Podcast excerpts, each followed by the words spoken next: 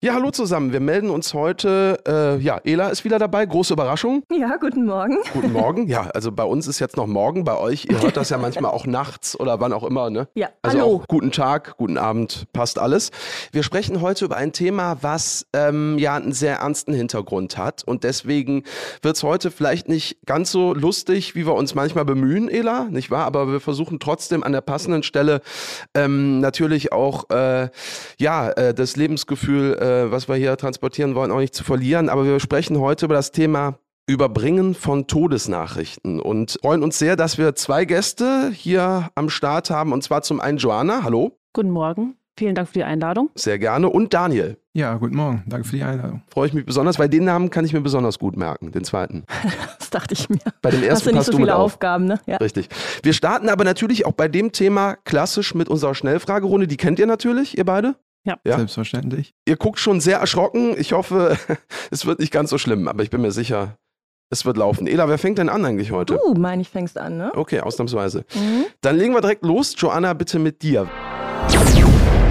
Welches Tier wünschst du dir bei der Polizei? Polizei Katze oder Polizei Falke? Polizei Falke. Daniel, Tatort oder Polizeiruf? Tatort. Eher Wein oder Bier? Wein. Darf Gemüse auf den Grill? Ja, Lieblingsschicht? Frühschicht. Was ist schlimmer, Handy oder Portemonnaie verlieren? Portemonnaie. Lieber für immer auf Filme oder für immer auf Musik verzichten? Für immer auf Filme verzichten. Würdest du eher für immer auf dem Land oder in einer Großstadt leben wollen? Oh, ich fühle mich auf dem Land wohl. Was kommt auf deinen Pfannekuchen? Erdbeeren. Kinobesuch mit oder ohne Werbung? Ohne. Eine Million gewonnen. Wer erfährt es als erstes? Meine Mutter. Eine Million gewonnen. Was kaufst du als erstes? Fette Weltreise. Eine Million gewonnen. Job kündigen oder nicht? Nicht. Wenn ich Energie brauche, dann? Geh ich joggen. An was denkst du als erstes, wenn du Einhorn hörst? Das Einhorn. Hätte ich auch gesagt. Also das darf ich vielleicht auch mal sagen. Cola oder Pepsi? Cola. Welchen Promi würdest du gerne mal treffen? Albert Einstein. Polizei ist ein Megaberuf, weil... Der einfach sehr vielfältig ist und kein Tag wieder anders. Okay, Schnellfragerunde haben wir überstanden. Jetzt vielleicht äh, ein ernst gemeinter Hinweis an alle Menschen, die ähm, ja Probleme vielleicht damit haben, über den Tod zu sprechen oder aus irgendwelchen Gründen ähm, Berührungspunkte damit haben, äh, warum sie jetzt vielleicht besser nicht weiter zuhören sollten. Dann würde ich in dem Fall tatsächlich ausnahmsweise empfehlen, abzuschalten. Äh, aber wir haben ja äh, viele ehemalige Folgen auch, also da kann man sich ja äh, viele andere Sachen auch anhören. Äh, der Hinweis nur an dieser Stelle, bevor wir jetzt loslegen. Joanna, ich darf dich vorstellen. Hallo. Hallo, guten Morgen. Du bist 26 Jahre jung, seit 2015 bei der Polizei, hast natürlich mit dem Klassiker angefangen, Streifendienst, ja, und bist seit 2018 im Opferschutz bei der Polizei. Ganz genau. Ja. Ich darf den Daniel vorstellen. Daniel ist Polizeihauptkommissar. Er ist 38 Jahre alt, ist seit 2006 bei der Polizei, hat nach seiner Ausbildung oder dem Studium vier Jahre Wach- und Wechseldienst auf der Wache in Kamp Lindfort versehen. Das gehört zum Landrat äh, Wesel. Hat anschließend Wachdienst auf mehreren Wachen in Kleve versehen und aktuell ist er Dienstgruppenleiter auf der Wache in Kevela.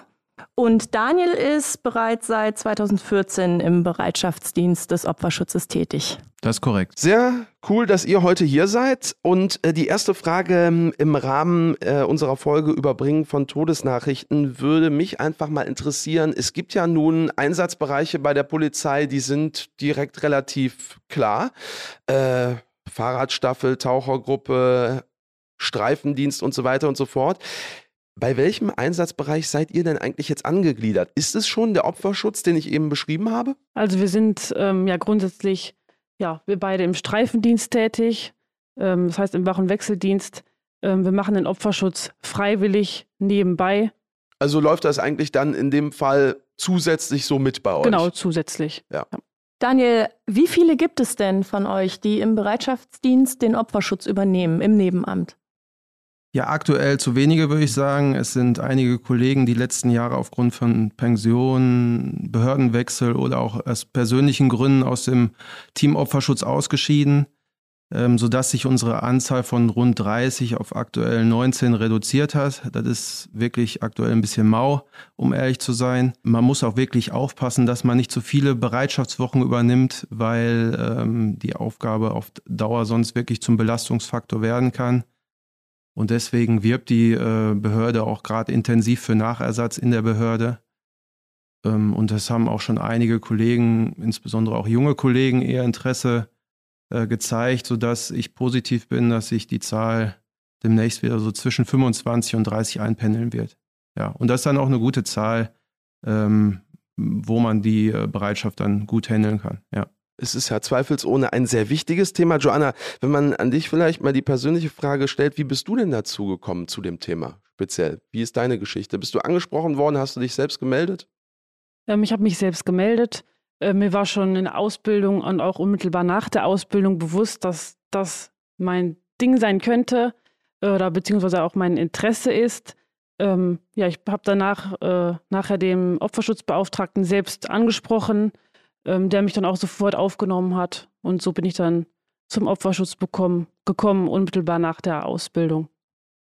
Ich glaube, so unheimlich lange ist das ja noch gar nicht so, Daniel, dass wirklich im Prinzip jede Kollegin, jeder Kollege auch die Möglichkeit hat, diese Todesnachrichten zu überbringen, wenn er oder sie dann möchte. Genau, vor 20 Jahren war es in Kleve wurde es anders organisiert, aber grundsätzlich in all, allen Behörden wird's, äh, wird es anders gehandhabt. In Kleve war es damals wirklich so, dass der äh, Dienstgruppenleiter diese wichtige Aufgabe übernommen hat. Das Problem war einfach, dass dieser Chef äh, damals dieser Sache einfach nicht wirklich gerecht werden konnte, weil er halt viele andere Sachen noch zu tun hatte. Und dann hat man sich da ein bisschen kritisch hinterfragt und daraus ist dann das Bereitschaftsmodell jetzt entstanden, wo wir halt auch Teil von sind. Dieses Modell nennt sich ja Klever-Modell, richtig? Das ist korrekt, ja. Klever-Modell. Ja. Joanna, vielleicht kannst du uns mal erklären, was es damit jetzt genau auf sich hat, mit diesem Klever-Modell. Also wir überbringen ja hauptsächlich Todesbenachrichtigungen nach Verkehrsunfällen, nach Arbeitsunfällen, nach Suiziden. Es kann aber auch, ähm, wir überbringen auch Nachrichten, wenn ja noch Lebensgefahr besteht. Und ja, das machen wir halt in diesem 19-köpfigen Team wir sind ähm, dann immer zwei, die immer eine Woche, also von Montag 8 Uhr bis Montag 8 Uhr, diesen Bereitschaftsdienst übernehmen und dann ja 24 Stunden, sieben Tage ja in der Rufbereitschaft sind, um dann jegliche Einsätze, die kommen, wahrnehmen zu können. Das sind äh, Kollegen jeglicher, ähm, jeglichen Alters und jeglicher ja Direktionen, ne? Die, genau, seid aus allen Direktionen. Mhm. Genau ähm, die diesen Opferschutz machen. Da sind Hundeführer, Leute von der Kriminalpolizei, Verkehrsdienst, da ist alles dabei. Und das macht gerade das Cleaver-Modell aus. Also jeder, der sich dazu berufen fühlt, der kann aus jeder Direktion bei euch ähm, anfangen quasi. Ja, ganz genau. Und wie ist das, wenn ihr jetzt im Schichtdienst seid? Also du sagst ja, du machst ganz normal Schichtdienst und machst diesen, diesen Job im Nebenamt. Mhm. Ähm, wenn du jetzt im Einsatz bist und du musst eine Todesnachricht überbringen, geht das dann vor? Wie, wie, wie verhält sich das? Oder hast du, bist du dann raus aus dem Schichtdienst für diese Woche? Ähm, nee, also ich gehe meinem ganz normalen täglichen Dienst nach, früh, spät, Nacht. Sollte ein Einsatz kommen, ja, wird, sag ich jetzt mal, alles stehen und liegen gelassen und dann wird dieser Opferschutzeinsatz vorrangig wahrgenommen. Also die Leitstelle hat quasi Kenntnis davon, dass ihr in der Bereitschaftszeit ja, seid und dann genau. werdet ihr dann auch quasi freigehalten für den normalen Schichtdienst und fahrt dann eben die Todesbenachrichtigung. Ja, genau. Und ich kann mir vorstellen, da seid ihr wie so häufig bei der Polizei auch zu zweit?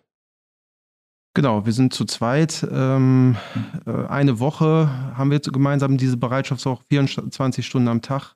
Äh, wir haben auch Bereitschaftshandys, die uns von der Behörde gestellt werden und ähm, werden dann halt äh, im Einsatzfall von der Einsatzleitstelle alarmiert ähm, und suchen dann gemeinsam den Einsatzort auf. Bevor ihr jetzt angefangen habt, ähm, das zu machen und euch dafür zu entscheiden, eben auch Todesbenachrichtigungen zu überbringen, habt ihr dann selbst für euch irgendwo, ja, da selber noch Fortbildungen bekommen? Wart ihr da irgendwie äh, in der Form darauf vorbereitet oder wie war euer persönlicher Zugang? Wir können es jetzt nur an euch erstmal erzählen, weil ihr beide heute hier seid. Also Fortbildung an sich haben wir jetzt so im Voraus nicht bekommen. Man wird natürlich in der Behörde auf dieses Thema aufmerksam gemacht. Der Stellenwert Opferschutz äh, hat halt bei uns in der Behörde auch einen sehr hohen Stellenwert.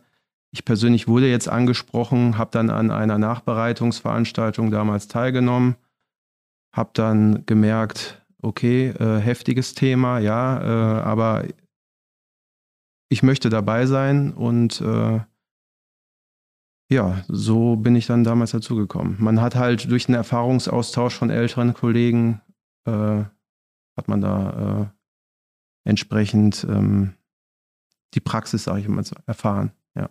Jetzt hast du dich ja dafür entschieden, das zu machen, bist aber auch angesprochen worden. Was war denn damals dein Zugang? Warum hast du gesagt, das möchte ich machen? Es ist ja jetzt ähm, zweifelsohne nicht das dankbarste Thema, wenn es auch sehr wichtig ist natürlich. Ist richtig, äh, ist nicht das dankbarste Thema ähm, und auch ein schwieriges Thema. Ich kann das jetzt, glaube ich, mehr so rückwirkend betrachten. Äh, wie, wie ich dazu gekommen bin, kann ich gar nicht mehr jetzt genau sagen äh, oder was mich da motiviert hat. Nachträglich würde ich jetzt sagen, dass ich das wirklich gerne mache. Ähm, ich glaube, ich habe wirklich in all den Jahren beruflich noch nie so etwas Sinnvolles gemacht. Man muss sich das ja wirklich so vorstellen. Man reißt einen Menschen von jetzt auf gleich ein, ein ganz tiefes Loch. Nicht, weil wir es wollen, sondern weil wir es einfach müssen. Die Leute haben ja ein Anrecht darauf, diese Nachricht zu bekommen. Und die muss ja auch übermittelt werden. Und äh, gleichzeitig äh, müssen wir ja dafür Sorge leisten, dass dieser Mensch nicht mit voller Wucht auf den Boden aufschlägt. Wir sind sozusagen ja, Todesengel und Beschützer in einer Person. Und das ist ein enormes Gefühlschaos für die Angehörigen und ähm, für uns wiederum dann auch eine enorme Verantwortung und dieser bin ich mir bewusst und das motiviert mich bis heute. Und wenn diese Menschen im Nachhinein noch aufrichtig äh, ihre Dankbarkeit übermitteln wollen, in den schlimmsten Momenten für diese Person, äh, zeigt mir einfach, dass wir irgendwo das Richtige machen. Und auch wie wir es machen in Kleve.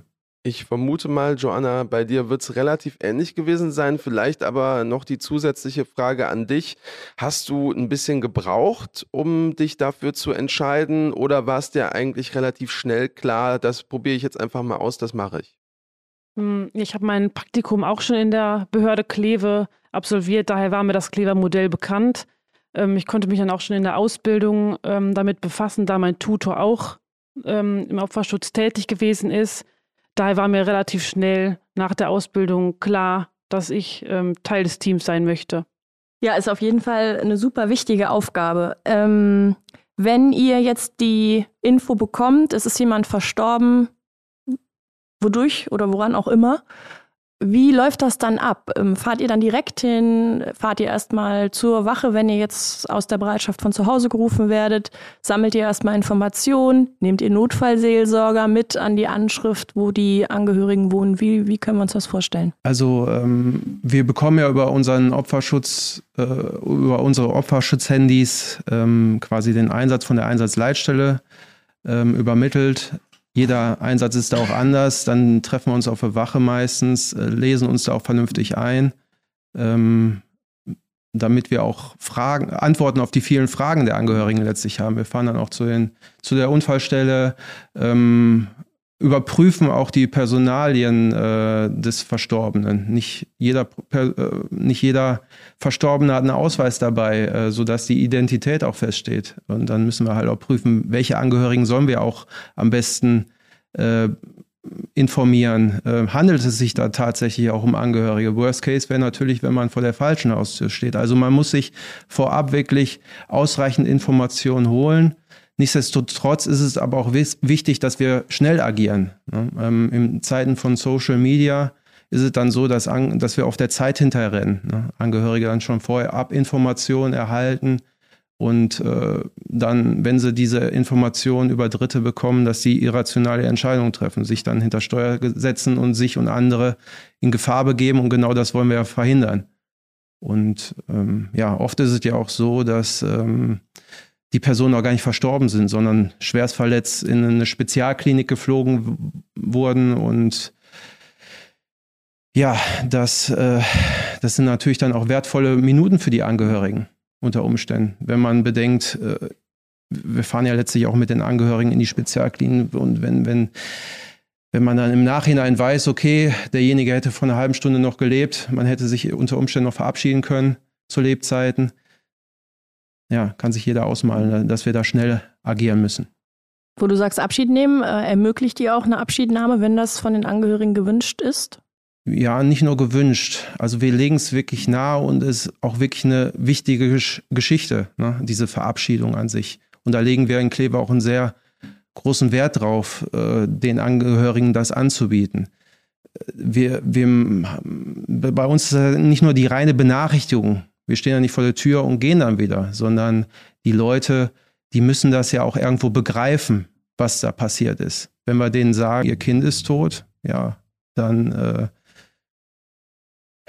kann man diese Information annehmen, ist auch erstmal schockiert, aber das wirklich zu begreifen, da gehört viel mehr dazu. Man muss es sehen, man muss es fühlen und deswegen legen wir den Angehörigen das auch nahe, dass wir halt eine Verabschiedung beim Bestatter arrangieren, dass wir mit denen auch dahin fahren und äh, ja, dass die Leute dann wirklich sehen, mein Kind ist tot, das liegt jetzt da. Ja, und für den Kopf ist es enorm wichtig für den Verarbeitungsprozess. Klingt hart, aber ist es. Ist wahrscheinlich aber bei manchen Verkehrsunfalltoten auch nicht einfach, Joanna, oder? Wie geht ihr damit um? Also manchmal reicht ja schon vielleicht die Hand nochmal zu nehmen, ohne den Rest zu sehen. Ja, genau. Also natürlich, ähm, ja, je nach Unfallursache kann es natürlich durchaus sein, dass die Verstorbenen nicht mehr so ganz ansehnlich, sage ich jetzt mal, aussehen. Ähm, und im ja, Notfall reicht dann auch die Hand. Auf jeden Fall. Wie ist es denn bei euch, wenn ihr euch dafür entschieden habt, erstmal das zu machen, ja, diese Überbringung von Todesnachrichten und dann aber merkt, ich kann das einfach nicht. Also es ist einfach nichts für mich. Ich muss ta tatsächlich äh, wieder zurücktreten. Das würde ich jetzt mal unterstellen, ist auch kein Problem bei euch.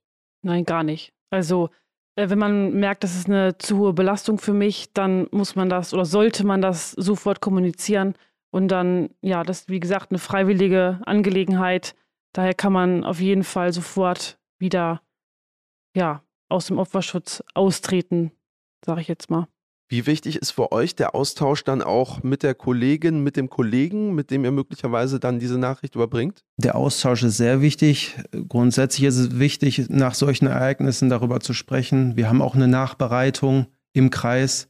Wir treffen uns circa dreimal im Jahr mit dem Team Opferschutz, mit den 30 Kollegen, ähm, berichten dann äh, von Einsätzen aus diesem Zeitraum. Das ist dann zum einen für den Verarbeitungsprozess der Kollegen wichtig, aber auch dann für die anderen Kollegen äh, findet halt ein Erfahrungsaustausch statt, ähm, äh, quasi aus der Praxis für die Praxis.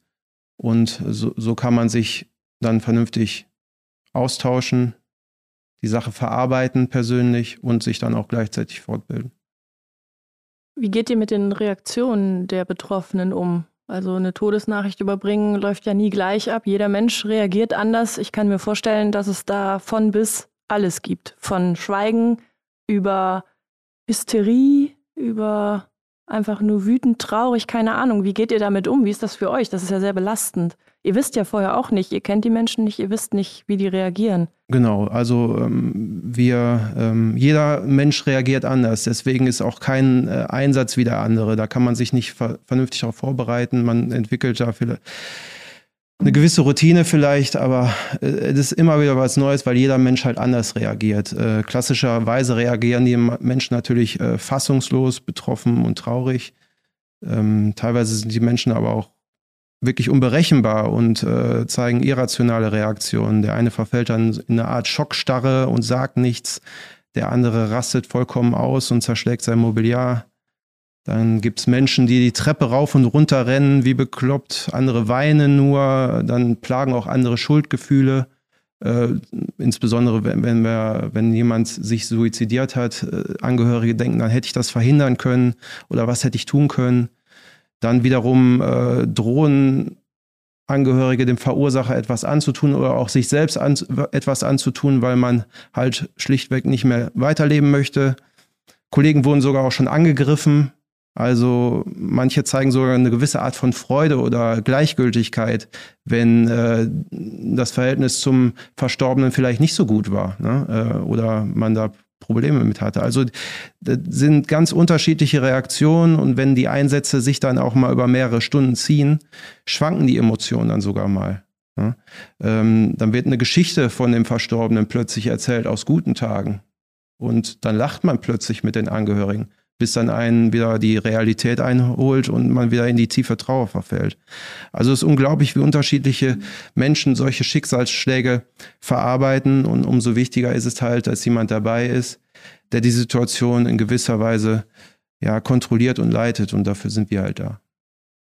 Jetzt hast du gesagt, Daniel, mehrere Stunden. Joanna, was, ja, eine Faustregel wird es nicht geben, aber wie lange, wann entscheidet ihr, okay, wir sind jetzt hier, haben die Todesnachricht überbracht, waren für die Menschen da, aber jetzt rufen auch wieder die nächsten Aufgaben. Ist dann noch jemand bei der Familie oder seid ihr dann weg und das war's? Wie, wie kann man sich das vorstellen? Wie in so vielen Bereichen der Polizei geht es ja hauptsächlich um Gefahrenabwehr. Das heißt, wir möchten verhindern, dass ähm, die Angehörigen in ihrer, ja, in diesen schlimmen Minuten, Stunden, ja, nicht äh, überdachte ähm, ja, Reaktionen zeigen, sich zum Beispiel hinter das Steuer setzen und selbst die Unfallstelle aufsuchen, zum Krankenhaus fahren, zu Angehörigen fahren und dann möglicherweise auf dem Weg einen weiteren Unfall verursachen. Das ist eigentlich das, was wir verhindern möchten. Ähm, wir haben überhaupt gar keinen Zeitdruck. Wir nehmen uns so viel Zeit, wie die Angehörigen benötigen. Und ähm, ja, wie mein Kollege vorhin sagte, kann es auch sein, dass wir dann in die Kliniken fahren, dass wir zum Bestatter fahren. Also wie gesagt, da ähm, nehmen wir uns die Zeit, die gebraucht wird. Äh, wenn wir merken, dass die ähm, Angehörigen in guten Händen sind oder die ja, ange andere Angehörige dazugekommen sind und die ja, zusammen alleine klarkommen, sage ich jetzt mal, dann verabschieden wir uns auch. Ähm, natürlich hinterlassen wir dann auch ähm, ja, die, unsere Erreichbarkeiten. Wir können jederzeit, die können uns jederzeit anrufen, wenn Fragen bestehen. Und ja, die Seelsorger, die sind natürlich auch noch da. Ähm, da hinterlassen wir dann auch die ähm, Erreichbarkeiten. Oder rufen sie sogar dazu, wenn es nötig ist. Also kann es auch sein, dass ihr alleine in die Familien fahrt? Oder fahrt ihr immer zusammen mit einem Seelsorger? Nee, das ist nicht immer der nicht Fall. Immer. Also wir fahren, normalerweise fahren wir zu zweit in die äh, Familien. Ähm, wenn denn nötig, nehmen wir aber einen Notfallseelsorger mit.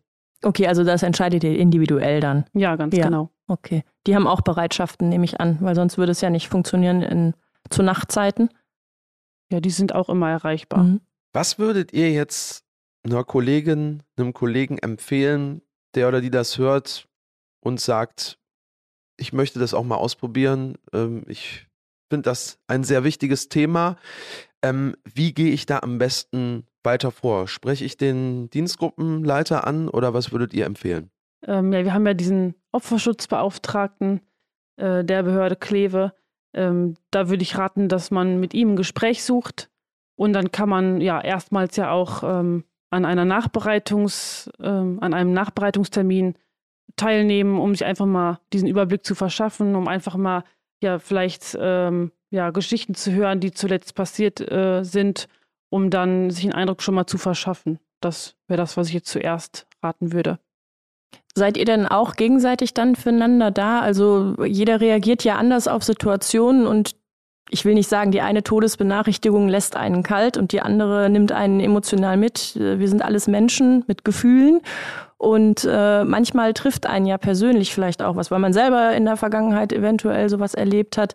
Wie seid ihr denn füreinander da? Fangt ihr euch auch gegenseitig auf oder habt ihr dann nochmal andere Spezialisten, die für euch da sind, wenn ihr Gesprächsbedarf habt, weil ihr nicht klarkommt, vielleicht mit einer Benachrichtigung? Ja, wir sind auf jeden Fall füreinander da. Ähm, der Kollege hat ja die ja, die Todesbenachrichtigung mitgemacht. Der weiß natürlich am besten, was passiert ist. Ähm, wir können aber auch, ja, natürlich mit jedem anderen Kollegen, der hat wahrscheinlich auch Verständnis, sprechen. Ähm, wir haben jetzt beide das Glück, dass wir Ehepartner äh, haben, die bei der Polizei sind, die natürlich auch verstehen in gewissem Maße, was ähm, uns da erwartet. Ähm, ähm, ja, dazu gibt es natürlich auch noch die PSU-Teams, also die psychosoziale Unterstützung der, die wir jederzeit bei Problemen oder bei Belastungsreaktionen kontaktieren können. Ich fand äh, sehr interessant eben, äh, Daniel, dass du sagtest, man muss ja gerade bei diesem Thema im Prinzip sich doppelt, dreifach absichern. Ja, also dass man, du hast es angesprochen, nicht am Ende an der falschen Haustür steht oder was weiß ich für Fehler passieren können. Ähm, Fehler sind aber ja nun auch menschlich. Äh, das kann natürlich auch bei diesem Thema passieren. Wie geht ihr damit um, dass ja im Prinzip hier nochmal alles ganz genau ablaufen muss? Es ist ja anders als jetzt bei einer Verkehrskontrolle. Wenn man da vielleicht mal irgendwas falsch macht, dann ähm, ja, sind die Folgen relativ überschaubar. Hier kann es ja dann je nach Fehler auch schon mal äh, sehr unglücklich sein. Ähm, beschäftigt euch das oder macht ihr euch da völlig von frei? Also erstmal, Fehler passieren überall und das ist auch absolut okay. Ich sag mal so, ähm, der, der Vorfall, warum wir bei den Angehörigen sind, was das Schlimme halt ist, äh, dass äh, das können wir ja nicht beeinflussen. Die Nachricht müssen wir geben. Und dass derjenige uns dann nicht wohlgesonnen sein wird, unter Umständen, kann man dann auch irgendwo verstehen. Ich finde einfach, man muss immer Mensch bleiben, ähm, authentisch sein und dann wirklich versuchen, den Überblick zu behalten, weil den haben die Angehörigen in dem Moment definitiv nicht, damit nicht noch mehr passiert. Und ähm, wenn man mit diesem Bewusstsein in die Einsätze reingeht, hat man schon viel gewonnen. Und wenn dann Fehler passieren, wenn man dann offen und ehrlich mit den Angehörigen umgeht, haben die auch Verständnis dafür. Wenn die merken, man macht das für einen, dann sind die eher dankbar und äh, akzeptieren dann in Anführungsstrichen diese Fehler. Also im Grunde genommen das Wichtigste, zuhören und wirklich die Menschen mitnehmen, so gut es geht in dieser schwierigen Situation. Natürlich gehört Zuhören da auch dazu, aber ich möchte es jetzt nicht so, Zuhören heißt immer so, klingt so ein bisschen nach Händchen halten. Das, das sind wir nicht. Die Polizei ist für die Todesbenachrichtigung zuständig. Wir müssen diese Todesbenachrichtigungen den Angehörigen übermitteln. Und ähm, natürlich gehört Zuhören dazu, aber wir, wir, wir möchten den Leuten das begreifbar machen. Wir möchten den Leuten äh, äh, in, diesen, in dieser Lehre, in der sie sich gerade befinden, da wieder ein bisschen Licht reinbringen und den, den Weg ein bisschen leiten. Dafür sind wir da. Ne? Und die halt nicht mit dieser schlimmen Situation alleine lassen. Und darauf kommt es an, ja. Ist vielleicht auch nochmal gut zu wissen, ja. Also das äh, fürs Zuhören ja dann auch, haben wir eben schon drüber gesprochen, Notfallseelsorgerinnen, Notfallseelsorger ja dann auch wieder zur Verfügung stellen, stehen, da würden die dann wieder übernehmen an der Stelle. Genau, die könnten wir auch mit einbringen um das nochmal zu verdeutlichen, also äh, ein Bestatter, ein Seelsorger oder auch ein Notarzt im Krankenhaus, der kann den Angehörigen die ganzen Fragen, die er hat, gar nicht beantworten. Ne? Wir sind dran, wir wissen, wie alles abgelaufen ist und Angehörige haben auch ein Recht darauf zu erfahren, wie was abgelaufen ist, um das auch selbst für sich zu verarbeiten. Und wir als Polizei können auch nur, äh, sag jetzt mal, einen beschlagnahmen Leichnam ähm, für eine Verabschiedung bereitstellen, sage ich jetzt mal. Ein Angehöriger kann nicht einfach beim Bestatter klingeln und sagen, ich möchte jetzt mal eben meinen meinen Liebsten aus Kühlfach so und so rausgezogen bekommen, um mich zu verabschieden. Der Leichnam ist beschlagnahmt, da kommen die gar nicht dran. Das ist eine Grauzone und wir versuchen den Angehörigen das entsprechend zu ermöglichen, dass man diese Verabschiedung durchführen kann weil wir es für wichtig erachten, für den Verarbeitungsprozess, für den Angehörigen. Ja. Und äh, deswegen viele Sachen können gar nicht äh, durch dritte Notfallseelsorger, Notarzt oder etc. durchgeführt werden. Aber das entscheidet nicht ihr, ob das möglich ist. Also ihr könnt es nur anregen, dass es zugelassen wird, diese Verabschiedung. Wir, wir können sagen, wir machen das. Wir sind Polizeibeamte. Müsst ihr nicht abklären mit der Staatsanwaltschaft? Wir, wir, können mit der, äh, wir müssen natürlich in gewisser Weise mit der Kriminalpolizei das entsprechend abklären. Aber wir sind Polizeibeamte, ja. Und wenn wir dabei sind bei der Verabschiedung, dann haben wir da ein Auge darauf. Mhm. Ähm, wir machen das in erster Linie für den Angehörigen, aber wir haben natürlich äh, unsere polizeilichen Aufgaben und Verpflichtungen, wenn, wenn, wenn so ein Leichnam beschlagnahmt ist, dann trotzdem im Hinterkopf. Und das geht dann halt aber auch nur mit uns. Wie sind denn mit zeitlichem Abstand betrachtet die Rückmeldungen von den Angehörigen oder Hinterbliebenen, wenn ihr den Opferschutz oder gemacht habt, beziehungsweise die Todesnachricht überbracht habt? Joanna. Ähm, ja, wir hinterlassen natürlich unsere beiden Rufnummern und die Rufnummern des ähm, Opferschutzbeauftragten. Ähm, es kann sein, dass die Angehörigen sich dann auch noch in dieser Zeit bei einer dieser Nummern melden oder aber auch bei dem Opferschutzbeauftragten. Der äh, meldet sich aber auch noch im zeitlichen Verzug, äh, wenn vielleicht ein bisschen Zeit vergangen ist bei den Angehörigen und fragt doch mal nach. Ähm, da sind die Reaktionen ja oft Dankbarkeit einfach. Hm. Dass sie nicht alleine waren in der Situation und dass Genau. jemand sie ein bisschen an die Hand genommen hat. Ja. Also aus den Rückmeldungen heraus wird uns dann auch immer wieder verdeutlicht, dass den Angehörigen es wichtig war, es begreifbar zu machen, dass man sich verabschieden könnte, dass man diese Informationen bekommen hat und dass man auch nicht sofort nach Überbringung der Todesnachricht mit seinem Schicksal wieder alleingelassen wurde. Ja? Ähm, unser Klever-Modell, so wie wir es ja bezeichnen oder wie es bezeichnet wird, ist halt zeitintensiv, ja. Aber ähm, ich persönlich finde, der Faktor Zeit für eine professionelle Todesbenachrichtigung ist einfach zwingend not notwendig. Ne?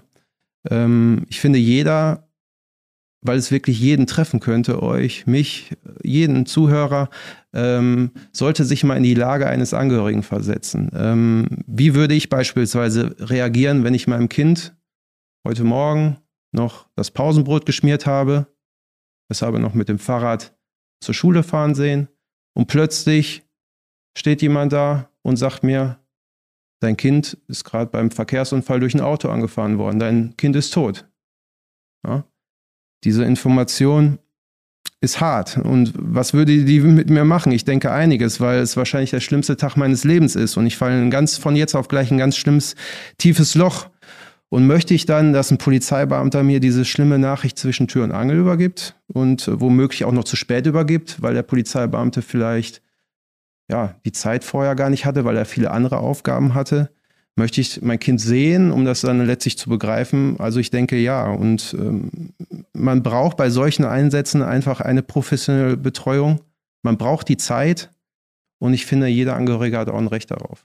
Wie fahrt ihr zu den Angehörigen? Zivil oder in Uniform? Oder ist das situationsabhängig?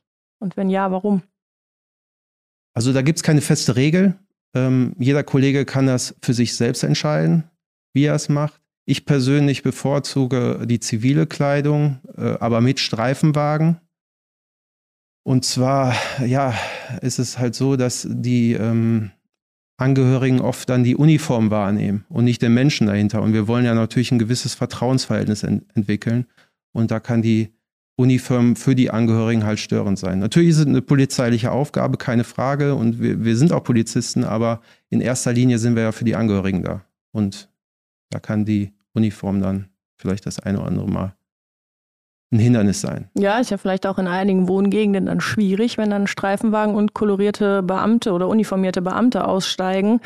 Ähm, denke ich jetzt gerade so im Hinblick Thema Nachbarschaft und die hängen an den Fenstern. Ist ja vielleicht auch unangenehm für die Betroffenen. Ja, aber ich glaube, in dem Moment ist denen das recht egal. Ne? Nach so einer Nachricht haben sie andere Probleme. Aber äh, es stimmt schon, wir, wir versuchen an den Streifenwagen etwas versetzt zu, äh, zu positionieren, dass halt nicht direkt die Angehörigen aus dem Fenster gucken und man direkt die ersten Anrufe bekommt und Nachfragen bekommt. Das stimmt schon. Wie findet ihr einen Ausgleich zu diesem, ja doch psychisch, sage ich mal, sehr belastenden Job? Also außer jetzt vielleicht mit den Partnern, wo ihr das Glück habt, dass die auch bei der Polizei sind, dass man sich gut mit denen austauschen kann. Ähm, aber gibt es irgendwelchen anderen Ausgleich, den ihr noch macht, damit ihr das, was ihr selber erlebt, gut verarbeiten könnt? Sport oder Freunde treffen, keine Ahnung, gibt ja so viele schöne Sachen, die man machen kann. Ja, also für mich ähm, persönlich ist Reden immer das A und O ähm, und das, was am meisten hilft. Natürlich äh, Sport, klar, mit äh, Freunden Unternehmungen machen, ein bisschen ablenken, aber ähm, im Grunde machen wir das ja, weil wir das machen wollen und ja, in gewisser Weise auch wissen dann irgendwann mit der Erfahrung, dass man damit umgehen kann und daher reichen dann, reicht dann Reden, Freunde treffen, wie gesagt, Sport machen. Ja, das sind gute Ideen. Aber ihr habt gesagt, in allererster Linie macht ihr das Ganze, um für die Angehörigen da zu sein in der Form. Und das seid ihr. Und dafür an dieser Stelle herzlichen Dank. Ich glaube, das äh, wird viele Menschen, die das gerade hören, äh, die werden das ähnlich empfinden. Und vor allen Dingen herzlichen Dank, dass ihr heute hier wart. Ja, Johanna und Daniel.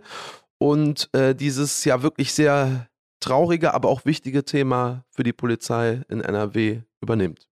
Sehr gerne. Vielen Dank auch. Ja, danke für die Einladung. Tschüss. Wir verabschieden uns. Ja. Ciao. Ciao. Bis in zwei Wochen. Ich stelle mir einen Wecker. Kommissar Danger, der Podcast.